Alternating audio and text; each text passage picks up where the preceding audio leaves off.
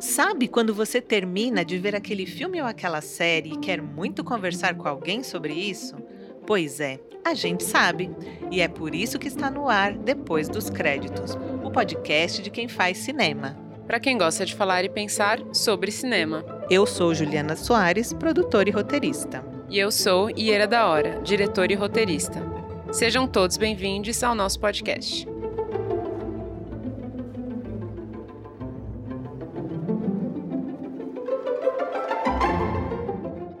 Nós aqui outra vez! Olá, gente, tudo bom? Ela voltou mais uma vez e agora ao vivo, né? Eu voltei, eu fico voltando, eu não vou embora nunca não. Acho, acho chique, acho justo. E hoje, voltando. e hoje a gente vai falar de um filme muito hypado do momento, muito pop. Você que tá dizendo, o indie mainstream. O indie mainstream, the one and only, the one and only After, After Sun. Sun.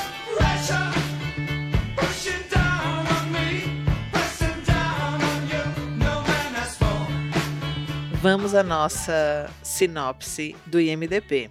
Sophie, que é uma menina de 11 anos, reflete sobre a alegria e a melancolia das férias que tirou com o pai. No caso, ela está lembrando disso 20 anos depois. Memórias reais e imaginárias preenchem as lacunas, enquanto ela tenta reconciliar o pai que conheceu com o homem que desconhecia. Esse é o primeiro longa da Charlotte Wells, que é uma diretora e roteirista escocesa. Ela tem dois curtas-metragens, foram também relativamente assim. Hypadinhos. É, hypados. É, o Tuesday de 2015 e o Blue Christmas de 2017. O filme foi é, muito bem em, em, premiações, né, Ju? Vou falar das premiações. Só queria comentar antes que Paul Mescal, que faz o pai, né, e a menininha, que é a Frank Corio, estão tão, assim sendo super elogiados por suas atuações. Dessas 150 indicações de, de, de, de prêmios que o filme recebeu, várias foram para o Paul, né, como ator principal. E agora ele está concorrendo ao Oscar. E está também concorrendo exatamente neste ano ao Oscar. Ganhou mais de 50 prêmios. Vamos, vamos um pouco problematizar essa questão, né, Ira? Mas Está também concorrendo a três BAFTA. Em Cannes, o ano passado, venceu um prêmio, concorreu a mais dois. Eu não vou ficar aqui destrinchando todos os nomes, procurem no IMDB, tá? é... Mas, enfim, Cannes, BAFTA, está concorrendo Oscar, Oscar, enfim. Na Mostra de São Paulo também, ganhou na melhor filme na categoria de diretores estreantes, a, a Charlotte, né, no caso. É, então, assim, queremos aqui problematizar o porquê do hype do filminho, não é? E outras questões também. Exatamente, vamos, vamos trazer polêmica. O, o, o, uma coisa que acho que tem que falar antes de qualquer coisa, de analisar o filme, é importante assim. Ele foi produzido pelo Barry Jenkins, que é o Barry Jenkins é o diretor do Moonlight e ele é um né, diretor e produtor relativamente bem cedido, assim, né? Não. Fez o Cara Gente Branca na Netflix também, é. ele é produtor. Eu acho que o relativamente bem sucedido foi um pouco. Não, é super bem. Aquele. Ele, o, o 12 anos de escravidão não é dele. segundo longa dele, basicamente. É, coitado, né? Ai, morro de dó. ele tá bem. Ele, ele tá muito bem. Ele Barry. tá. Ele tá. então, tá. essa figura, que é uma figura do, do indie, né? É, do, de um cinema independente americano mais, mais mainstream, é produtor do filme. E aí ele foi distribuído, o filme, pela A24 e pela MUBI. A A24 é... Agressiva. Agressiva. e é isso, gente. Foi filmado na Turquia. Então, deve ter sido muito barato para eles, que é essa coisa que eles gostam de fazer, né? Que pega dólar e vai filmar nas gringas. E aí é Filme isso aí. commission num hotelzinho, tudo dentro do hotelzinho, tudo né? Tudo dentro do hotelzinho. Então, assim. É Bom, uma... bonito e barato. É, então é uma. Tem esses aspectos de produção que, que é importante lembrar, porque faz muito parte do, do porquê que esse filme está funcionando tão bem, foi tão bem na, nas premiações, está sendo tão falado Ainda assim, claro, por uma certa bolha, mas dentro né, dessa bolha de, de pessoal mais do cinema, ele tá com um filme super bombado. Eu não estou falando isso de maneira alguma desmerecendo o, o trabalho e o conteúdo do filme, mas é que sem isso o filme não estava onde ele, onde ele tá, né? Ele foi muito bem distribuído, Exato. produzido por uma pessoa muito bem Relacionada é, no, mercado, no mercado. E é isso. E foi barato porque foi filmado na, na Turquia, né? Pouco elenco, né? Aquela coisa É, toda. pouco elenco. Tem mu- muito uso de luz natural, né? Eu Sim. já tô super. Deixa eu parar, que essa é a sua área. Mas voltando aqui, só faz o comentário, acho que importante para as pessoas que não sabem. A24 é a produtora que todo mundo quer trabalhar. Sim, tem que. É, Tem que comentar isso. tem que. Não, mas fala, explica. Fala o que é 24. Pra pessoa que Gente, não sabe, isso é muito importante. Eu, eu, eu, vou, eu vou pegar aqui só uns, uns, uns projetinhos, uns projetinhos que essa, essa produtora já fez, vocês vão entender do que, que eu tô falando, tá? A24 fez, tipo, to... cara, vem qualquer filme indie dos últimos 10 anos. To- quase todos premiados, bombado, é, né? premiado, que você pensar vai ser a A24 que fez. Exato. É tipo isso assim. Meio isso. Mas eu, eu queria citar uns nomes assim de impacto. Sim. Não, vamos, vamos puxar aí. The Green Knight, que eu nem amo tanto, né? O ano passado ganhou o prêmio, mas enfim, nem amo tanto, mas é deles. Tudo, como é? Everything, o tudo, como é? Tudo e todas as coisas, tudo ao mesmo tempo, não sei. Agora já, Uncut Gems, Midsommar, Lady Bird, Moonlight, Euforia, pá.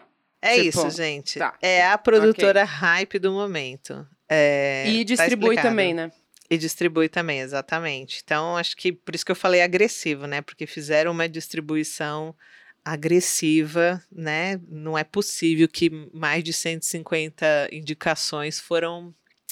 Ah, a gente achou esse filme lindo. Uhum, Sem desmerecer de novo, mas, né? mas não foi. Mas não foi, né? Tem, Ah. tem uma A24 por trás. Mas vamos falar de roteiro, que é a única coisa que eu sei falar nessa vida. Começando aqui, eu queria primeiro comentar esta sinopse que está no MUBI, que é onde o filme hoje está disponível. Lembrando que estamos gravando este episódio em 26 de janeiro de 26 janeiro. 2023. Exato. Que é assim: em um resort decadente, Sophie, que é a menininha de 11 anos, aproveita o raro tempo com seu amoroso e idealista pai, Callum. 20 anos depois, as lembranças de Sophie de suas últimas férias se tornam um retrato poderoso e doloroso do relacionamento deles. Muitas, muitas, assim, muitas inferências, né, que o Mubi tá fazendo aqui. Achei complexa essa sinopse. Primeiro de dizer que o, o resort é decadente. Não achei. Achei simpático. Achei uma coisa assim. Eu também achei simpático. Achei eu não- não simpático. achei. É. Mas tem uma tentativa, só em, de- em defesa do MUBI, acho que tem uma tentativa lá de, de mostrar que era um hotel não tão bom, né? Tanto que ele fala no começo, ah, o Joãozinho falou que o hotel era bom. Que ele teve um che- bom tempo aqui, né? É. É que o hotel era bom, que ele foi feliz lá. É, mas, mas eu acho que nesse, nesse momento tem uma outra fala dele que dá a entender um pouco, assim, que, que o hotel é mais barato. É ah, isso. sim. E aí tem a coisa da...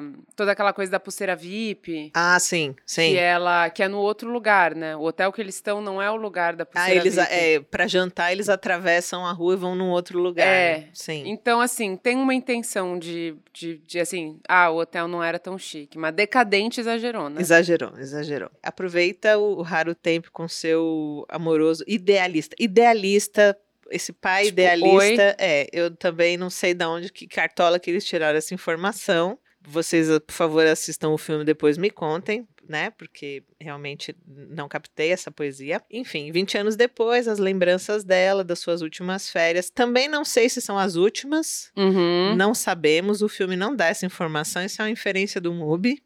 Se torna um retrato poderoso e doloroso do relacionamento deles. Eu não sei se foram as últimas, foram as marcantes, né? Que ele vai falar mais pra frente, mas foram. Tem muito significado ali porque estamos falando de uma jornada de coming of age dessa menininha, Sophie, né? Está saindo da infância para a adolescência. Vamos entrar aqui então na parte estrutural do roteiro. Este filme, apesar de bombado, ele não tem assim muita novidade em termos, vamos dizer assim, estruturais, né? O conceit não tá aí, eu acho. A gente, ele é um exemplar do terceiro campo, né? Enfim, estamos falando aqui de uma narrativa pós-estruturalista ou podemos chamar aqui de narrativa pós-moderna, porque ela não valoriza o conflito, não é sobre isso, né? A gente tem ali uma contemplação de uma vida ordinária, a gente tem ali uma coisa muito mais de sensação, né, uhum. de estética que são características desses dessas narrativas de terceiro campo, né? Uhum. Então o filme é muito mais sobre isso. É, Aí, até fala bem. Só um, porque eu estava conversando com uma amiga e tal, a gente estava falando um pouco das impressões do filme e esse aspecto do terceiro campista, assim, né, você passa a primeira hora do filme toda, basicamente, é um Nada. Não acontece nada. Exato. Nada. assim, gente. É sobre isso. É, é bem isso. E aí depois muda, né? E Sim. a gente pode falar mais sobre isso pra frente, por que que muda. Tá bem, ótimo. Mas voltando aqui, então a gente está olhando o que? Esse filme inteiro, ele é um fragmento né, de uma grande narrativa que a gente não vê, de um grande arco que a gente não vê. Se a gente fosse contar esse filme num primeiro campo, numa narrativa clássica, a gente talvez partisse da separação dos pais, da dor dessa menina não ver o pai sempre, deles combinarem essas férias e aí viverem essas férias e aí voltarem para casa e o e tempo por que passar. Que o pai, e por que que o pai tá deprimido? Exato, né, até primeiro... talvez até a morte do pai, sei lá, Sim. né? Seria um arco longo, né, dessa história, mas o que a gente está vendo é só um fragmentinho, que é esse momento, esse reencontro, essas férias que eles passam lá, não me lembro exatamente quantos dias, mas enfim. Então, é o que um pouco o terceiro campo faz, né? Retirar esse fragmento e dilatar bastante, bastante neste caso, mas bastante mesmo, eu pesquei muitas vezes mas, enfim, é sobre isso, tá, gente? Não é que o filme tá errado, ele é sobre isso, porque o que ele quer te proporcionar é a experiência, a experiência sensorial e a experiência estética.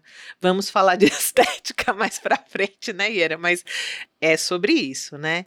E aí é isso, ele tem essa mistura de fragmentos de, de memória, né? Porque a gente em alguns momentos vê uns flashes da Sophie adulta, Uhum. Então ela combina esses fragmentos de, de memória com um registro, né, que foi feito numa é Super 8 aquilo, provavelmente. Não sei o que câmera é não. aquela. Não, não, é tipo uma mini DV. Uma mini DV, anos 90, né? É. Então tá, é isso. Com os registros, né, que eles fizeram nessa câmera mini DV durante essas férias que eles passam juntos, né?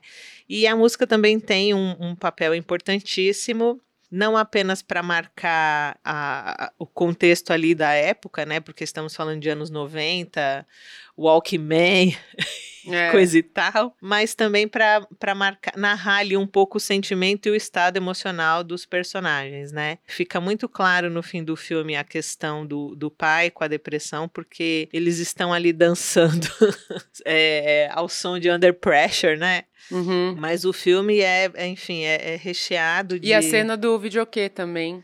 Do videokê. Que é o Losing My Religion, que aí é perfeito. Assim, Exato. Como, não teria como achar uma letra que narrasse tão bem. Fale mais sobre esse momento, Ieira. Fale que, mais. O fale que está acontecendo com a personagem nesse momento, né? Fale mais. Fale que mais. Ela... Fale mais. Pode falar. Não, porque esse é o momento da, do fim da primeira hora, né? E que é quando a menina saca, né? Finalmente ela, quando ela saca mesmo que tem uma coisa estranha com o pai. E a música, e a música fala isso, né? A vida é maior do que eu e você. As distâncias que nós percorremos, a distância nos seus olhos, ou eu disse demais, quer dizer, é um momento que ela percebe mesmo que o pai está distante, que o pai exato, exato. tem uma coisa e, estranha. E ainda isso, ela, ela canta isso ainda no momento que ela assim, que é o primeiro momento que eles meio que se separam, né? Que é uma cena bem, bem difícil, assim, né? Bem triste, né? Porque a menina feliz, animada lá, querendo ir para cantar o videokê, que é a tradição dos dois, né? Que todo, ele, ele, ela fala isso, né? Ué, pai, mas a gente todo ano canta no videokê, não sei o quê. E ele fala assim, não, mas esse ano não vai rolar. E, e a menina tem que passar por esse mico de sozinha, né? Na frente de todo mundo. E é uma menina, né? Criança, pequena e tal, e enfim... Claro, a graça do videokê é cantar com o pai, né? A, a graça da história, dessa tradição do videokê não é Sim. cantar a música em si, é os dois é juntos estarem, estarem juntos. fazendo isso. Uhum. E ele. Ai, vou chorar. Não chora, Iera. Ai, dead issues. Surgiu. Não, mas é que é, ah, é pesado. Eu achei. Eu, eu pessoalmente achei essa cena. A, a, mais pesada do filme, para mim, assim, foi a que mais pegou. Fala, fala. E ela vai e canta a música sozinha, guerreira e forte, foi falou assim: não, então eu vou sozinha, não sei o quê. E ainda no começo ela tem uma certa expectativa de que o pai vai mudar de ideia, de que ele vai no palco com ela. Porque ela tá cantando meio ainda flertando com ele, olhando meio tipo assim, ai, olha, papi, que legal cantar. É, tipo, tá aqui cantando. E aí ele não vai, enfim. Mas essa, essa música é, tipo, perfeita para o que tá acontecendo naquele momento para a realização dela também, de que tem alguma coisa estranha. E acho que essa cena marca uma virada no filme. Sim. Que é justamente quando vai parar de, aspas, nada acontecer, que é esse nada, né, aspas, esse nada que acontece durante essa primeira hora. E aí tem os últimos 40 minutos que começa a ficar aquela coisa mais. Uh, os flashes ficam mais presentes, né? Uhum. Também os flash não só do pai, mas dela, e aí você vai entender ela no tempo presente, blá blá blá, enfim, é, que é o momento de mais emoção do filme, né? Esse momento de, de consciência, né? De virada de chave, de amadurecimento dela. Exato, porque foi por ele não ter ido lá no, no vídeo cantar com ela que ela meio que sacou. E só um. Vou é, dar um pulo pra, pra frente, mas só porque a gente tá falando dessa cena, enfim, acho que também tudo certo, a gente vai numa coisa assim mais. Fluida. É. Quando tava vendo essa cena no cinema, me chamou a atenção, assim, porque não foram todas as cenas que me chamaram, ou muitas das cenas que me chamaram a atenção, decupagem, escolha de planos e tal, e essa foi uma delas. Embora seja uma coisa assim mais singela também, não é como as, tenho certeza que para maior que se for perguntar quais são os planos que mais chamam atenção no filme, são aqueles planos longos que ela, enfim, a gente fala depois, ele fumando na varanda, um plano de dois minutos, não sei uhum. o quê, do reflexo na televisão, ela, enfim. Mas essa cena, ela faz, começa de costa, um plano médio de costas, os dois olhando para o auditório lá do, do videokê. Uhum. E aí eles têm o diálogo, ai pai, vamos cantar, não, não vamos, não sei o quê, não sei o quê. Então você não vê o rosto deles. E aí o cara chama do videokê, fala, vem, Sophie, ela levanta, o foco vai para ela no, no, no, palco, o pai fica fora de foco. E aí ela começa a cantar. Quando ela começa a cantar, muda para um close nela, lá no palco, que é esse momento que eu tava falando dela, essa expectativa dela ainda do pai subir no palco e cantar com ela e esperançosa, né? E uhum. fofinha. E aí corta para um plano médio do pai, muito deprê. Ele dá um gole da cerveja, ele abaixa assim, dá, um gole da cerveja. E, tipo assim, muito numa vibe. Cara, tipo assim, acabado, assim, realmente acabado. Você olha assim, é de partir o coração. E aí volta para ela num plano médio. E aí, nesse, nesse plano médio, ela já mudou o. O tom. Aí o beat foi esse. É, né? Tipo, o beat da cena é, tipo, nesse movimento de decupagem, ela vê esse pai nesse plano médio, e aí quando volta, volta ela num, num plano médio já total em outro, outra vibe, já assim, putz, só esperando aquela música acabar pra ela poder sair do, do palco e, tipo, terminar esse momento que tá sendo muito incômodo. Essa queda, e... esse tombo. Exato, esse tombo, boa, boa palavra. E aí ela volta, quando termina a música, ela volta, sobe, senta e aí volta pro plano dos dois de costas, só que em close. E aí depois termina com um profile shot dos dois, só que do lado, a câmera tá mais pro lado dela, enfim. E aí é o que ela fala, que é, inclusive, acho que talvez o primeiro momento, posso estar enganado, mas é o primeiro momento dela. Porque a, a relação deles, sobretudo nesse primeiro momento do filme, é muito fofinha e amigável. É tipo uma menina uhum. de 11 anos que não tem muito embate com o pai, né? Não. Que as, não tem. E aí esse é o primeiro momento que ele fala: bom, vamos pro quarto, vamos dormir. E, tipo, cansei, né? Tipo, já deu por hoje. Uhum. E aí ela fala: não, vou ficar. Né? Ela Isso é nesse profile shot e a câmera mais pro lado dela. Então, assim, é interessante essa escolha de, tipo, esse jogo de close e médio, porque geralmente teve um outro filme que a gente comentou aqui que uma coisa um pouco semelhante, porque, teoricamente, você parte do médio para fechar, né? Isso numa linguagem mais tradicional, uhum. você vai do mais aberto para fechar, e aí, geralmente, um momento de mais emoção, mais e é mais, fechado. tipo, o ápice da... É. Então, num momento mais tradicional, seria, tipo, esse plano que ele dá o gole de cerveja que ela saca, isso seria mais num, num close, assim, talvez, sabe? E mas depois... a gente tá vendo pelo ponto de vista dela, né? Sim, mas é que seria tudo ao contrário. Seria, começaria num tradicional, você começaria num médio dela cantando, uhum. e aí veria ele, talvez num médio, depois num close, para sacar que ele tava nessa coisa deprê, e aí volta nela num close, uhum. para entender que ela Percebeu. teve uma reação é, bad trip, não sei o quê. E eles fazem o contrário. Eles começam com um close, que é quando ela tá feliz, E aí vai pro médio dele e volta para ela num médio. Hum. E é hum. interessante também porque faz sentido também numa lógica de que ela se distanciou, né? Uhum, ela, esse uhum. é o momento uhum. que ela se distancia. Super entendi. Deixa eu só dar o último elemento do meu e a gente vai mais para coisas de direção mesmo, que eu queria falar sobre essa evocação do passado e esse foreshadowing para o futuro que o, que o filme faz muito bem ali naquelas.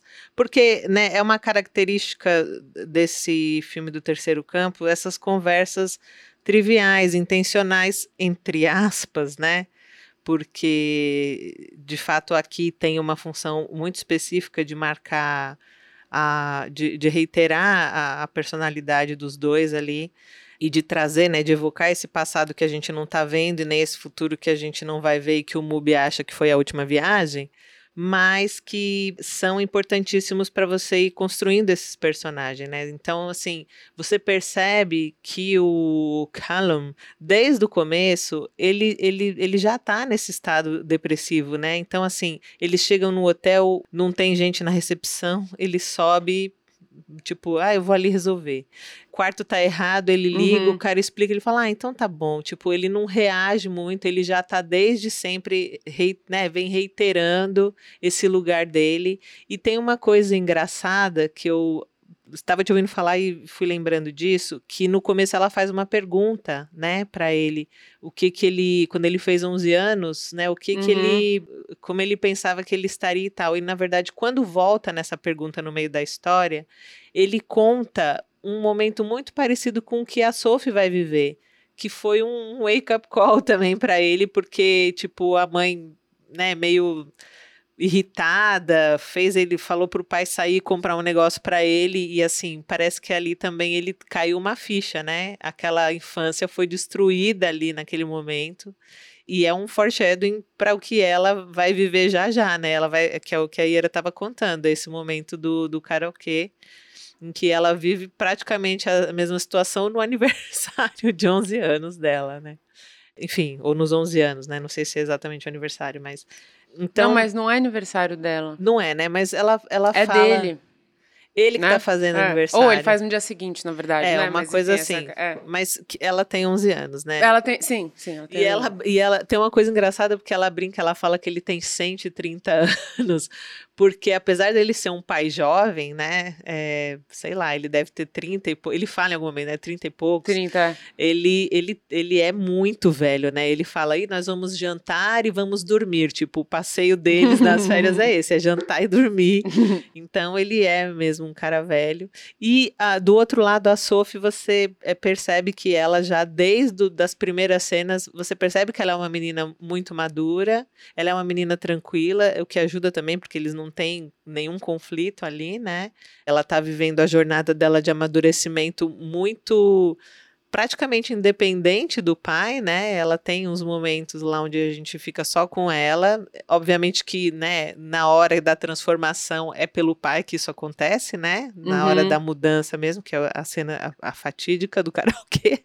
Mas é, você vê desde o começo do filme esses sinais, assim, né? Essa reiteração de uma menina que já não é mais criança. Então, pai tá na piscina com ela lá, tem umas crianças de uma outra família, e o pai fala, vai lá se apresentar, e ela fala, ah, eu não, bando de criança.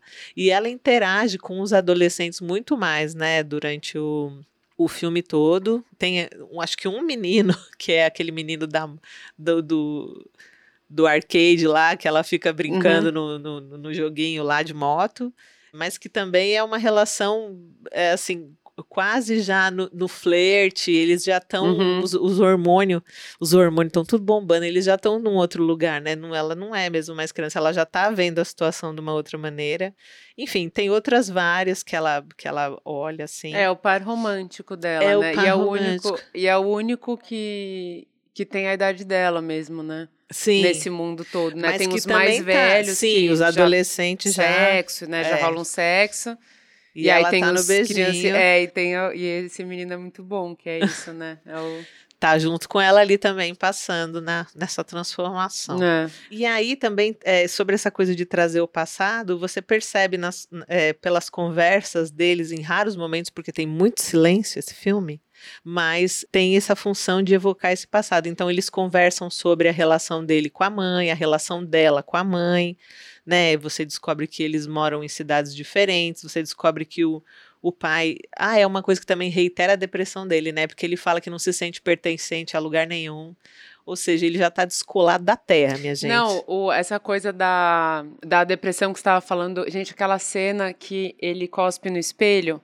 Hum. Você é muito bom porque ela fala, sabe quando depois de um dia muito muito bom e feliz, Uhum. às vezes dá um negócio que parece que o seu corpo tá no seu, ela assim dá uma descrição, porque antes ele pergunta, você não tá feliz? Porque ela tá deitada na cama, jogada na cama. Aham. Ele falou, meu assim, o que que tá, o que que tá pegando, né? E ela fala, quando depois de um dia muito feliz, não sei o que, você, seu corpo meio que fica... E aí ela descreve uma coisa que é assim, né? E aí ele co- cospe no espelho e corta, e aí eles vão jantar e tal. Mas é porque esse momento também é um pouco ele vendo que a filha talvez tenha sintomas de uma parada que. Assim, ele sabe muito bem. Ele sabe muito bem como é essa sensação que ela descreve, digamos assim. Ela fala Aham. assim, nossa, sabe quando seu corpo você não consegue, não sei o quê, e de repente, você- sabe, você tá aquilo ali, Sim. ele, ele fica, cara, eu sei muito bem. Eu sei. Eu sei muito bem, essa é a minha vida. Total. Verdade. Mas acho que de roteiro era isso, Iera. Queria te ouvir falar mais agora de questões de produção, de, de, de direção. E, gente, eu não. Não, só um, um PS já eh, que a gente falou da música, da trilha do filme. E lá no começo eu falei que foi barato por causa do negócio da, que filmou na Turquia, etc e tal. Sim. Mas eu falei isso assim, foi barato, só pra, é, só pra, né, não sei se foi barato, eu não, eu não vi o orçamento do filme e também às vezes quando você tem acesso ao orçamento do filme na internet, não, não, Não é necessariamente é, é real. É, É. então assim, não sei, não tava, não tem acesso a esse Parece, documento de né? orçamento dessa galera. Parece. Porém, rola esse esquema que a galera pega dinheiro de, em dólar e vai filmar no, na gringa, no leste europeu. Onde o dólar adoram. vale tipo 10 vezes. Exato. mais. Então, tá. É um esquema que a galera faz é, e é isso aí. É... Agora, o tanto de dinheiro que esse povo gastou com trilha, Nossa senhora, era por isso que o resto tinha que ser. por isso que o resto Barato. tinha que ser barato. É. Não tinha dinheiro pra, pra, pra nada, pra elenco, pra figuração, pra locação, não tem nada, porque... Nada. Olha, eu não sei se de repente rolou um esquema aí bacana que já ajudou, porque é Macarena, é Losing My Religion, é Under Pressure e tem mais. Eu só Tem tô lembrando, tipo assim, de músicas. três das. Tem muita música assim, tipo. tem mais cara, de 10, tem mais cara. de 10. É. E tudo dos anos 90, né? Final do, do- dos anos 80. Só Under Pressure que não, que é de 81, mas enfim, a maioria do final dos anos 80, começo dos anos 90 ali. E músicas conhecidas, né? Exato, Populares. caras, né? Tipo, coisa que Very realmente expensive. conta ali no orçamento legal. Sim. Mas enfim, aí você estava falando do negócio do Age, da tra- lembrei de um. Tem aquela coisa do biquíni dela, que eu achei muito bom do, de figurino, que ela usa um biquíni é, que é grosso, assim, a, a, a alça do biquíni. Uhum. E aí tem esse dia, que inclusive acho que é o fatídico, acho não, é, é o fatídico dia do videokê, do primeiro beijo, enfim, tudo, né, Uhum. co- na noite, no caso, que ela escolhe sair, ela vai com um vestido, pra jantar com o pai, com um vestido com uma alça fina e com o biquíni por baixo, que tem uma alça bem grossa. E o pai até pergunta quando eles estão jantando, ele fala assim, por que, que você é de biquíni? Tipo assim, a gente veio no jantar, né? Por que, que você tem de biquíni? Eu achei muito legal isso do figurino, porque escolher colocar essa alça grossa do biquíni em cima de uma alça fina, se você entra no, no mundo, assim, a cidade que ela tá, é aquela não mostra ela fazendo isso. Não sou adulta, não sou criança. No filme, não sei se ela faz, mas é, é mais ou menos a fase que você fica treinando beijo na, na mão, sabe? Ela faz. Faz? Faz, não Faz? faz? Não, um não le- eu espelhinho? não- Ah, não lembro. Talvez, não sei, eu tô, não, não sei, não lembro. Estou falando assim, que também. é mais ou menos essa fase da Sim, vida, né? total. Então, essa coisa, né, to be no não sei o quê. Então, o biquíni e esse negócio da parte de cima do biquíni, né, você usar a parte de cima do biquíni, é uma coisa, assim, é um pouco, tem um, um símbolo aí no, do negócio do biquíni, sabe? Tem uma Sim. sensualidade, pô, tem o peito, tem o biquíni, corpo, né, sabe? Tem todo um, um negócio. Não, de usar um sutiã, né? Aquela coisa. É, O exato. primeiro sutiã. Exato. E aí esse biquíni com essa alça grossa é muito bom. É muito bom a escolha do figurino, né? Porque é um biquíni que vai gritar. Que ele de vai, criança, porque, né? Cê, é, Total, mas você tá com a, com, a, com a alça fina do negócio e esse biquíni que grita, assim, né? Aham. É muito bom que traz já, como traz as questões da, da, da personagem. A borboletinha no casulo. A borboletinha no casulo, exatamente.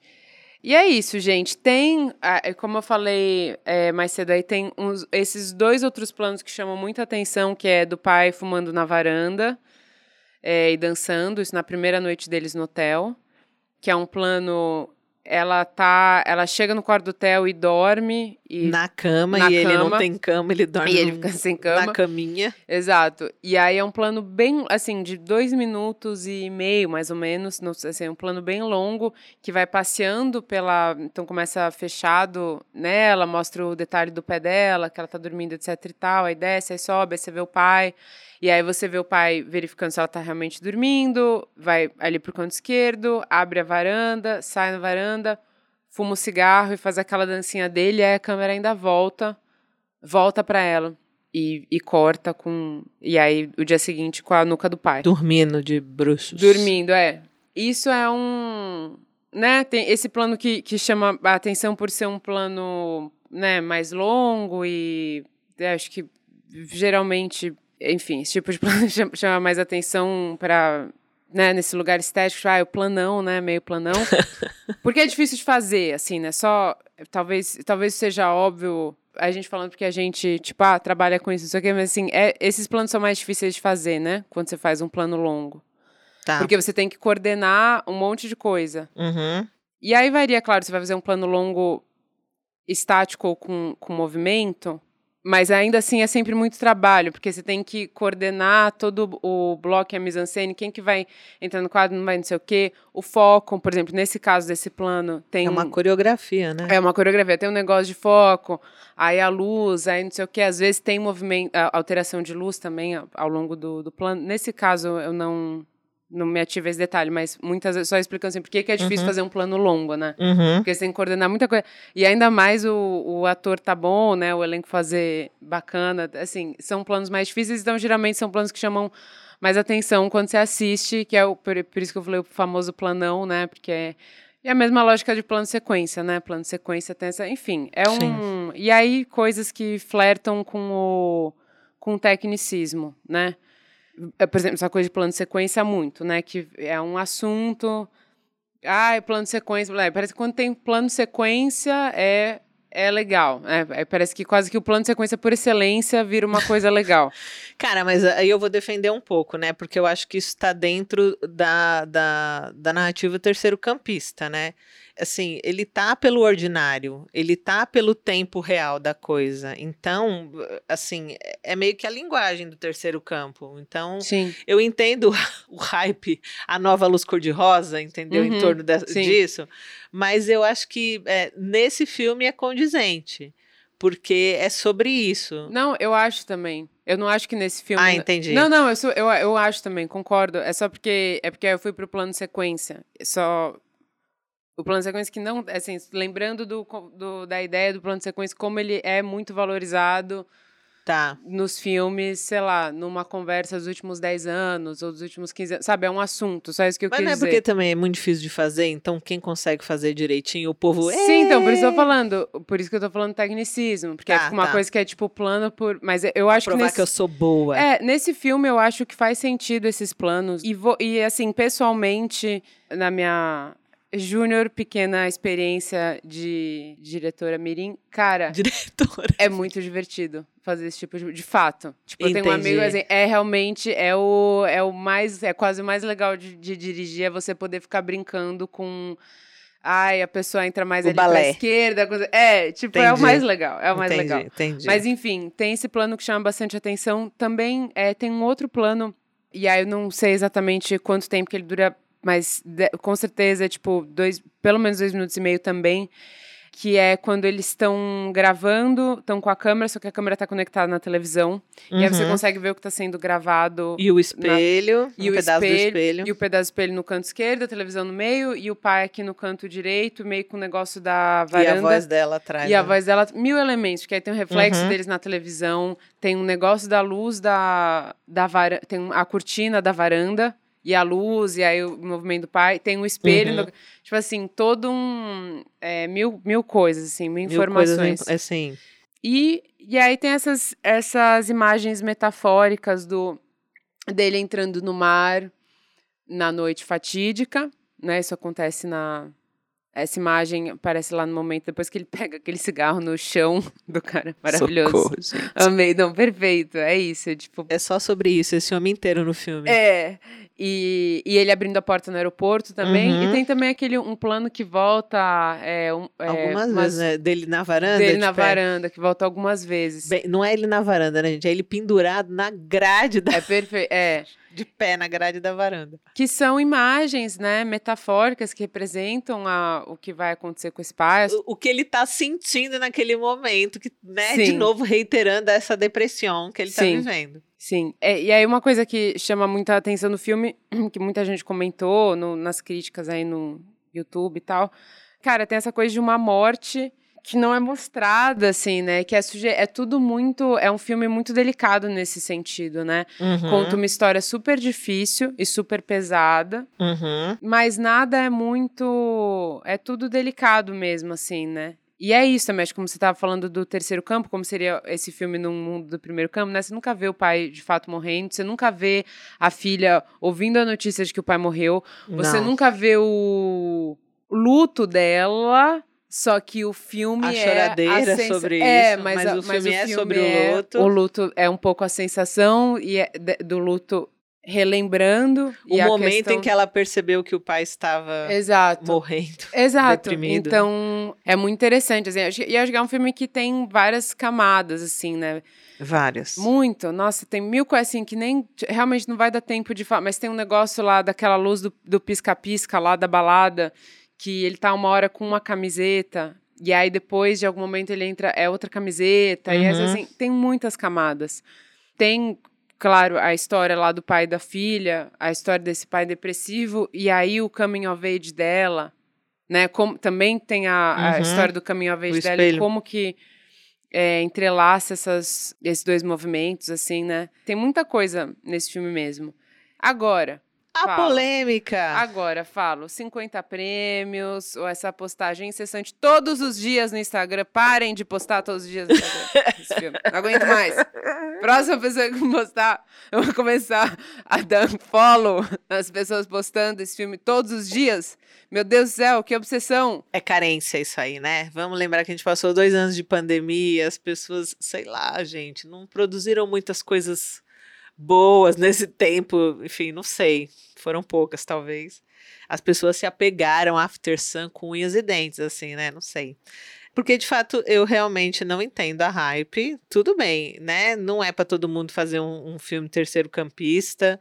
Bem não, feito, que bem funciona. feito, com... exatamente, que te evoca essas todas essas sensações. Eu me senti de férias com os dois ali, né? Tipo, e falando de um tema tão sensível, né? Que é esse amadurecimento da menina e percebendo ali que o pai é um, uma pessoa, né, um ser humano, não é só pai, né, é um homem com questões, com depressão, enfim, então tudo isso acontecendo, então não é de fato para qualquer um, mas assim, também não é tipo, meu Deus, nunca vimos isso, que maravilhoso, meu, olha que, né, que novidade. Não. É. Apenas Exato. não. Essa que é isso que, que, que pega, né? Eu também é, fiquei um pouco com essa sensação. Tipo, gente. Não entendo esse hype. Já vimos, é, né? Tipo, ok. É isso. Não é uma coisa mega inovadora, mega. É que a, a parada é que assim, esse filme pega pelo coração, né? Sim. E aí é muito é a história. É o é, é isso que, que pega muito, né? Eu acho. Não é e que realmente é uma história boa, né? Sim. Mais do que esses aspectos estéticos e tal. Sim. E estruturais, é, e, o, né? E como ela conta, né? Essa, é o que você fala, essa delicadeza de falar de um momento tão pesado, né? Dessa percepção dela de que o pai não é só o pai, né? Uhum. E a forma como ela mostra, né? É isso, sutil. Você não perde a leveza, a coisa solar da, da experiência que a criança teve, mas você traz pelo olhar de 20 anos depois dessa adulta a, a, a sombra, né? A fumaça que permeava esse ambiente solar e que, né, enfim, talvez tinha um, teve um outro gosto, né, lembrar é. disso, sei lá. Eu fico até pensando se a lembrança que ela tem do karaokê, o que a gente vê é só a lembrança de fato, entendeu?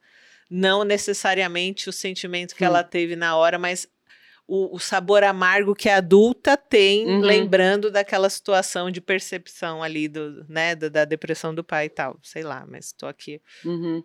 Eu e o cogumelo. Não, mas eu acho que faz sentido.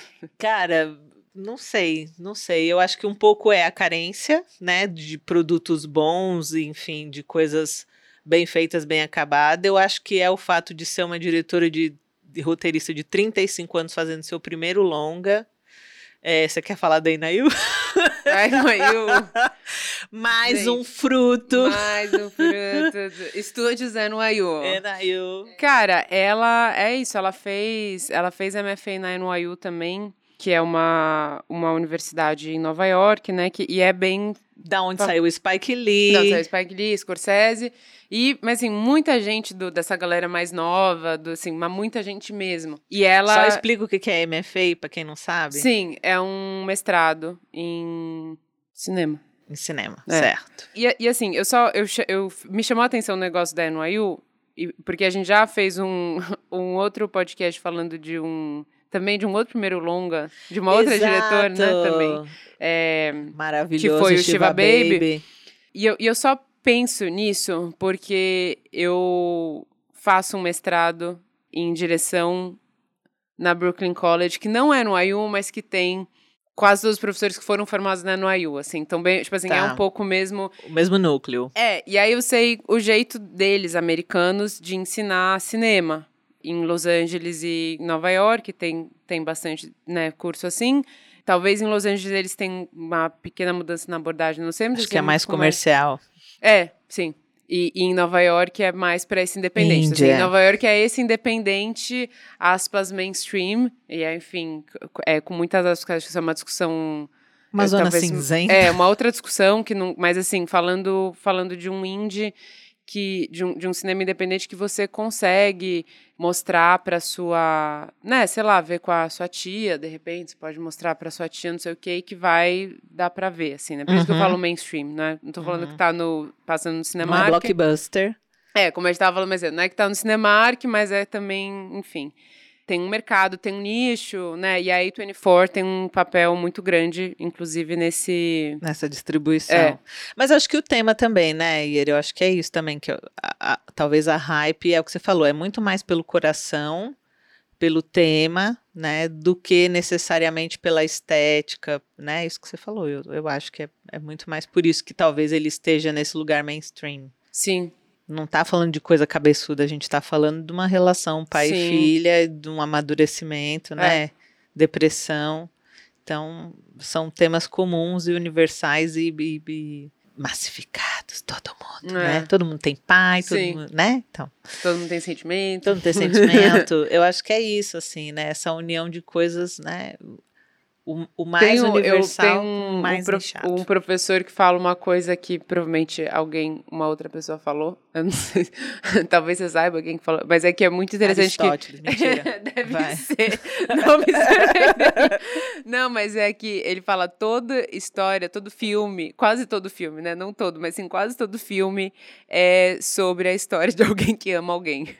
Então, gente. E não é isso, mas quase, juro. Mas amor vende, é gente. É isso amor vende. Vende, daí funciona, a gente vê, todo mundo se identifica, todo mundo tem sentimento, todo mundo já amou alguém. Então, assim. Não é? É isso. Ok. É sobre Muito isso. Muito bom. É, então é isso. Crianças maravilhosas, espero que vocês tenham gostado da nossa análise barra crítica barra dor de cotovelo de After Sun e sua, sua hypezinha. duvido muito que Menino Pô vai ganhar o Oscar, mas realmente, que trabalho bonito. É, total. Bonito o trabalho. Bom. Se ganhar o BAFTA já tá bom, porque o BAFTA é melhor que o Oscar. Pronto, Sim, falei. Total. É isso, né? Então, gente, obrigado mais uma vez pela resiliência, pela audiência. E nos vemos, se Deus quiser, no próximo episódio, tá? Um beijo.